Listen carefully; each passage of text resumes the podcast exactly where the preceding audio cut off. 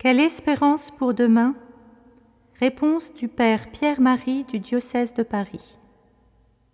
Demain, c'est le beau titre d'une revue scout. C'est surtout un condensé de spiritualité en ces heures d'incertitude. L'Écriture sainte nous y invite, du premier au dernier livre.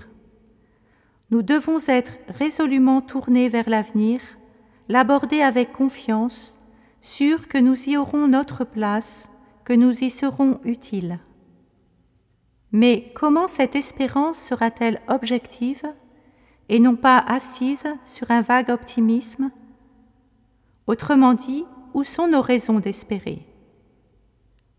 La parole de Dieu nous répond. Hier.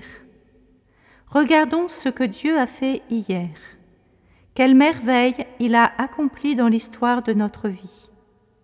Ce qu'il a fait, il le refera. Et peut-être mieux.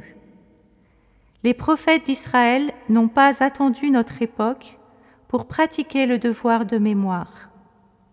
Sauf que dans l'Écriture, faire mémoire ne consiste pas à ressasser des catastrophes, à se complaire dans les difficultés anciennes. Le prophète rend grâce pour les merveilles divines accomplies dans les épreuves. Il ne s'agit pas tant de purifier la mémoire que de la réveiller et l'éveiller à l'espérance. Nous lisons au psaume 125 Quand Yahvé ramena les captifs de Sion, nous étions comme en rêve. Alors notre bouche s'emplit de rire et nos lèvres de chansons. Alors on disait chez les païens Merveille que fit pour eux le Seigneur. Tous les cantiques des montées, du psaume 120 au psaume 134, sont de cette veine. Souviens-toi, alors tu espéreras.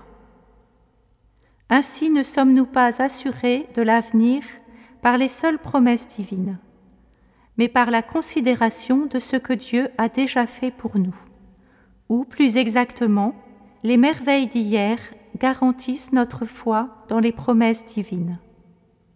Et aujourd'hui, notre aujourd'hui, avec ses difficultés, son environnement religieux et politique, les amis et les ennemis de nos projets, nos pesanteurs et nos forces, notre aujourd'hui est le décor d'une tragédie divine où le premier acteur, Jésus, opère la victoire de siècle en siècle. Le rideau s'est levé sur la scène du monde pour le drame final dans lequel nous nous sommes nous-mêmes engagés lorsque nous sommes entrés à notre tour sur la scène. Nous lisons en Saint Luc chapitre 3, Les passages tortueux deviendront droits, les routes déformées seront aplanies, et tout homme verra le salut de Dieu.